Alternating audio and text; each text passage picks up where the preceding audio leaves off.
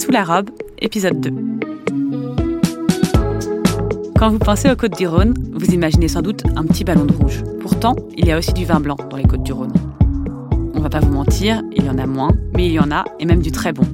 Ah oui, et il y a aussi du rosé. D'ailleurs, ça va être notre définition du jour. Et comme François Dauvergne, notre invité de l'épisode 1, est très bon en définition, c'est encore lui qui va s'y coller. Le rosé, il se définit par sa couleur, c'est-à-dire que c'est un rouge très léger, euh, donc ou un blanc un peu teinté de rouge, comme on veut. Donc c'est le vin rosé, il se définit par sa couleur. Alors après, il y a euh, la, méthode d'élaboration du rosé, la méthode principale est la suivante. Il faut savoir que l'essentiel des raisins rouges n'est rouge qu'en superficie, c'est-à-dire que c'est la peau qui est rouge qui contient, et que contient la couleur. Le jus, dans la plupart des cas, est un jus blanc. Donc avec un raisin rouge à jus blanc, vous pouvez faire du vin blanc, par exemple le champagne avec du pinot noir. Vous pouvez faire un rosé léger, un rosé soutenu, un rouge léger ou un rouge très concentré. Vous allez dire comment on fait? Ben, C'est très simple, c'est vous laissez macérer plus ou moins longtemps la peau avec le jus. Si vous laissez macérer euh, quelques heures, vous allez avoir un rosé très pâle. Si vous laissez macérer euh, une journée, euh, bah, vous allez avoir un rosé foncé. Et si vous laissez macérer 40 jours, là, vous aurez un rouge très concentré. Donc, avec le même grain de raisin, on peut faire toutes les couleurs, euh, toute la variété des couleurs de, des vins. Pour cet épisode, j'ai pris le bus d'Avignon à Bagnols-sur-Cèze. Puis j'ai retrouvé Juliette, qui est venue me chercher pour m'emmener à Sabran, petite commune du Gard sur la rive droite du Rhône. Parce que bon, je fais ma maline à tout faire en bus, mais il y a quand même des, des limites.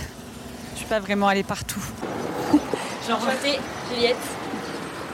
Juliette, c'est la compagne d'Olivier Klein. Elle a plaqué son métier de prothésiste dentaire à Aix-en-Provence pour aller vivre avec son vigneron de copain au domaine de la Réméjane. Ça y est, on arrive. C'est trop beau par ici il y a un chien et puis il y a Olivier Klein en train de travailler. Bonjour. Bonjour. Zazie, enchanté. Olivier. What's the ID Vous allez vous présenter Ouais, on peut se déjà, tutoyer. Déjà, pour commencer. Euh, ensuite, c'était plutôt de parler des vins blancs que tu fais. Oui. Et donc peut-être aller voir euh, les vignes euh, de vins blancs, que tu me parles des différents cépages et de ces différents vins. Et puis, euh, si possible, après, peut-être de les goûter et que tu m'en parles. Eh ben, on va.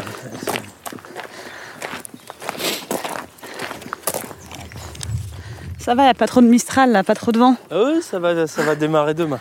C'est une année avant. Et c'est bien, non? Euh, oui et non, parce que là, euh, là, quand on voit la taille des vignes, là, c'est pile poil le moment délicat pour le vent. Ouais. C'est-à-dire que euh, on n'a pas encore remonté le premier fil, parce que la, la vigne n'a pas suffisamment poussé pour remonter le premier fil. Donc du coup, les, les rameaux sont pas tenus. Donc du coup, s'il y a beaucoup de vent, les rameaux cassent. Voilà. Mais là, on est au milieu de tes vignes. Oui, exactement. Là, en fait, on est euh, entouré de forêts. Et ici, c'est le gros avantage que l'on a à la Réméjane, c'est qu'en fait, on n'a pas vraiment de voisins de vigne. On est tout seul, euh, ce qui est très pratique, surtout quand on est en bio d'ailleurs, parce que ça permet, on va dire, d'avoir toute une zone en bio et pas vraiment avoir de voisins de vigne, ce qui est quand même, on va dire, un peu plus sensé quand on fait du bio.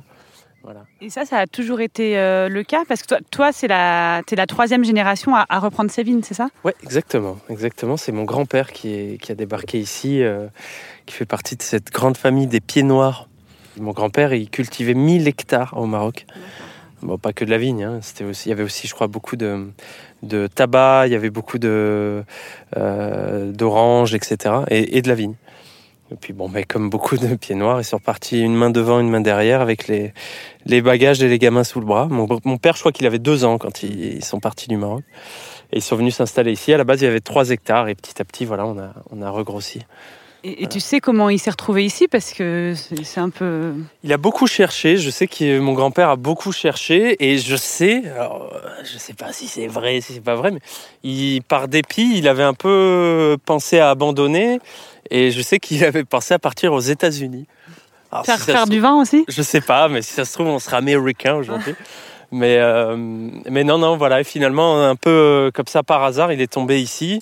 Ils sont tombés amoureux du coin. Et euh, il y avait un énorme boulot à faire, hein, puisque faut penser qu'ici, avant, euh, toute cette forêt qu'on voit là, là, toute cette colline, tout est cul- était cultivé avant. Tout était cultivé. En fait, c'est que des anciennes banquettes. Et là, on va où? Ici, on est sur une parcelle de roussanne. Voilà. Euh, donc là, elles sont, euh, elles sont belles. Tu peux nous expliquer les cépages blancs qu'il y a dans le Rhône, en tout cas ceux que toi tu, tu as ici? Alors, euh, ça c'est quand même effectivement des, l'une des grandes particularités du Rhône Sud, c'est qu'on a plein de cépages. C'est, je pense, c'est ce qui fait vraiment notre force, Euh, puisqu'on va avoir, euh, on va avoir notamment bah, le- la roussanne, la marsanne, le vionnier, les clairettes, le bourboulin, le grenache blanc. Voilà, on en, a plein, et j'en oublie. hein. Euh, on en a plein, mais, euh, mais effectivement, le gros intérêt, c'est que chaque cépage va amener quelque chose. Et du coup, nous, là-dessus, on va pouvoir jouer. Et, euh, au, gré des ans, au gré des, millésimes, on va pouvoir changer et s'adapter finalement quasiment aux millésimes et s'adapter aussi à nos envies. Lequel a ta préférence maintenant? S'il devait en rester qu'un, ça resterait la roussanne. Mm. La roussanne, c'est une. euh, Comment dire J'aime bien, moi, faire des comparaisons. C'est une femme élégante. Mm. Voilà, c'est une femme élégante. euh, C'est tout en finesse. Ça va jamais être tape à l'œil, euh, comme le vionnier pour Alors le que coup. Vionnier, c'est un peu la cagole, quoi. Ouais, ça-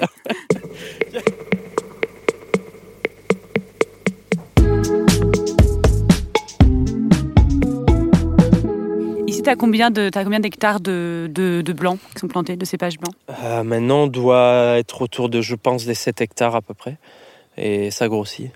Notre euh, euh, pourcentage de blanc grossit d'année en année. Euh, il faut, je pense, c'est aussi, en fait, ce qui se passe, c'est qu'il y a toujours eu, on est sud du Rhône. Le sud du Rhône, c'est une région de rouge. Mm. Euh, donc, de par le fait, il y a toujours eu majoritairement des rouges. Mais ici, là où on est, c'est vraiment un terroir qui est très particulier. Euh, ce côté, euh, cette rive droite de la vallée du Rhône, sud, du côté gardois du coup, où on a ces terroirs qui sont très sableux, très calcaires, très peu argileux. Vraiment, il y a très peu d'argile dans nos sols. Euh, ce qui fait qu'effectivement, ça fait toujours des vins qui sont assez élancés, des vins qui sont toujours frais. Et du coup, nous, on n'a jamais réussi ici, ça n'a jamais été des terroirs pour faire des vins avec des grosses épaules. On a, pour faire des vins avec des grosses épaules, il faut de l'argile. Et euh, généralement, il est plutôt de l'autre côté là-bas. Mm. Donc du coup, ici, ça a toujours, sans trop vouloir la- l'avouer, ça a toujours été un, terroir de blanc. Et, et petit à petit, euh, voilà, on revient à faire des blancs. Euh, moi, c'est, je sais pas si on peut s'imaginer à quel point je bosse les blancs. Mm. C'est-à-dire qu'on a toujours tendance à penser que faire du blanc c'est plus facile que faire du rouge. Je, je- on se creuse la tête. hein. Pour vraiment réussir les blancs, c'est un boulot de fou, en vérité. Euh, Toi, tu es en bio ici? Oui, je suis en bio. euh, J'avais commencé à faire des essais en biodynamie. Euh, le problème, c'est que j'ai 33 hectares. Ouais. Voilà. Et 33 hectares, euh, rien qu'en bio, c'est déjà énormément de travail. Biodynamie, euh, voilà. Il faut se rendre à l'évidence, j'avais pas le temps. Par contre, euh, il y a des choses qui m'intéressent énormément, qui au final on appelle biodynamie. Moi, j'estime que c'est plus du bon sens paysan que de la biodynamie. Euh, C'est-à-dire notamment utiliser, pour lutter contre certaines maladies, utiliser des, des tisanes. Voilà, ça je l'ai gardé. Euh, voilà, il y, a pas- il y a pas mal de choses que je, que, on va dire que j'ai pioché des idées. Mm. En fait, mon grand-père, faut bien penser que les gars, ils étaient tous en bio. Hein. Mm. C'était du bio. Et un jour, sont arrivés certains produits, etc. On leur a dit, les gars, au lieu de passer tous les 7 jours, vous allez pouvoir passer tous les 15 jours. Ça a changé leur vie. Mm. Et puis, ils savaient pas que c'était dangereux, à Mm. l'époque surtout. C'est ça. Ils savaient pas que c'était dangereux. Donc, euh, ouais, ouais, non, non, ça, ça a pas mal changé les choses. Et ensuite, bah, ça a été le. euh, c'est aller très loin. Et puis, comme toute chose qui va très loin, il faut, il faut revenir à des choses un peu plus acceptables. Puis on a pris la voiture et on est monté sur la Lune. Et euh, on va où là? Là, on monte à la Lune. Donc, la Lune, c'est la parcelle la plus haute du domaine, hein, qui est tout en haut de la colline, voilà, euh, qui est un terroir euh, différent, un terroir très caillouteux, euh, un terroir, j'aime bien dire sauvage. Ça, c'est de la roussanne, voilà. Euh, et alors là, c'est assez rigolo parce que là, on- je vais te montrer. Tu vas voir le. Voilà, regarde. Est-ce que tu vois ici, comme elles sont poussées Mm. Tu vois Et là, bam, regarde. Ah, là. Elles sont toutes petites. Pourtant, elles ont été plantées la même année. Et ça, c'est quoi? Ben, Ça, c'est le calcaire. Tu vois les, les traces blanches là? Ça, c'est du calcaire pur. C'est des nodules de calcaire. Et ça, euh, c'est tellement calcaire du coup que la vigne, elle ne pousse pas. Voilà. C'est trop, quasiment trop calcaire finalement. Euh, mais par contre, quand ça pousse, euh, c'est un terroir, mais franchement, ça fait des blancs d'enfer. Elles ont 5 ans. Elles ont 5 ans, mais c'est meilleur que certaines de mes vieilles vignes de blanc qui sont moins bien placées. Donc forcément qu'ici on veut défricher et planter du blanc. Enfin défricher. Non. Remettre en culture parce que ça a été c'était cultivé avant. Et donc là on arrive à la parcelle de la lune. Donc en fait c'est très marrant parce qu'on n'arrive jamais vraiment à se rendre compte. Elle est immense cette parcelle, elle fait plus de 5 hectares. Mais vu que c'est le dôme de la colline, on n'en voit toujours qu'une petite partie, on voit jamais l'autre côté. Tu veux descendre? Ouais. Ouais, allez. Sur la Lune, ça soufflait beaucoup. On était au milieu des vieilles vignes de Syrah. Olivier a 33 ans. Il a repris ici les vignes de son père, Rémi Klein. Lorsque l'on rencontre des vignerons, la transmission est toujours un sujet central, un sujet qui revient tout le temps. Transmettre ses vignes, c'est transmettre le travail d'une vie, bien sûr, mais c'est aussi transmettre toute sa philosophie, toute une partie de soi. Il faut bien penser que quand on est paysan, surtout mon père qui est un petit peu euh, hyperactif, faut Mm. pas le dire fort, mais euh, il a, hum, on sait pas, je pense qu'il, comment dire, il a vécu ici toute sa vie, c'est c'est sa vie quoi. Donc je pense qu'il a, il a vraiment, il pourra jamais vraiment s'arrêter. On a trouvé le bon compromis, à savoir que mon père va plutôt s'occuper des arbres, à savoir des oliviers. Euh, moi c'est normal, je suis jeune, j'ai qu'une envie, c'est de faire du vin quoi. Le- les oliviers, je vous avoue que ça me passionne pas vraiment. Et euh, tu disais que toi, tu avais vachement appris des anciens. Ouais. Est-ce que tu penses que ton père, il apprend de toi aussi maintenant un peu aujourd'hui? Faudrait lui poser la question. Euh, faudrait lui poser la question. euh, je pense, oui. Mais bon, faut attention. hein, je pense que j'apprends plus de lui que celui que lui apprend de moi. Mais j'espère en tout cas qu'il apprend un peu de moi aussi. Qu'est-ce qu'il apprendrait de toi? Oh là là, la patience. non, je sais pas. Qu'est-ce qu'il pourrait apprendre de moi euh, j'a- J'allais dire à justement peut-être à sortir des lignes. Euh, et même pas parce que je pense que mon père, il a tout, il, il a, il s'est jamais reposé sur ses acquis. Et ça, moi, il m'a appris quelque chose, c'est de toujours chercher à s'améliorer, de tout le temps aller essayer de trouver euh, euh, le nouvel, euh, le- une nouvelle manière de, de travailler la vigne, euh, une nouvelle manière de vinifier, etc. Alors, du coup, j'ai amené des choses nouvelles parce que, mais parce qu'il m'a appris ça avant lui.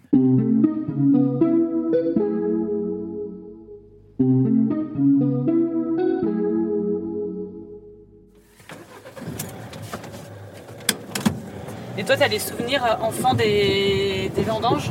Tu te rappelles quand Ah ouais, ouais, carrément. Puis à l'époque, en plus, il- mon père et ma mère, ils, ils dressaient une immense tente et tout le monde dormait là. Ma grand-mère qui faisait la cuisine pour tout le monde. C'était, ouais, ouais, c'était, c'était une, c'était toute une époque, quoi. hein. On a toujours 40 000, euh, 40 000 souvenirs euh, de, de moments où, euh, où même il y avait un vendangeur qui était complètement fou et où mon père il a dû faire évacuer tous les, tous les autres vendangeurs parce qu'il voulait tuer tout le monde. Avec, euh, avec une course poursuite dans les vignes avec la gendarmerie. Enfin voilà c'est que des, des histoires comme ça. Tout- je crois que tout le- tous les domaines en ont hein.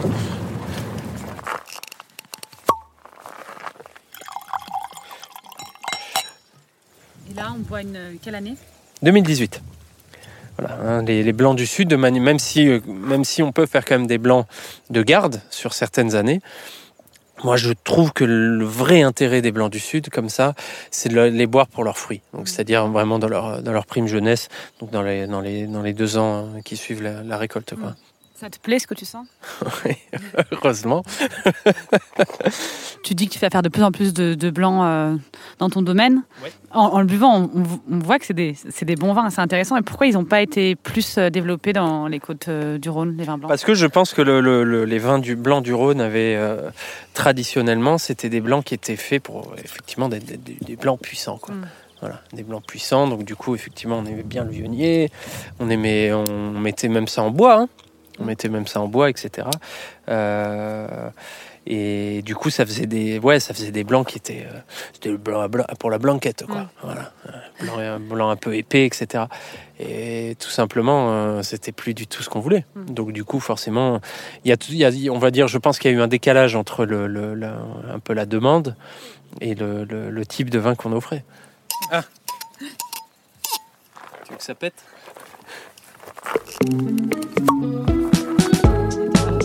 Ouais.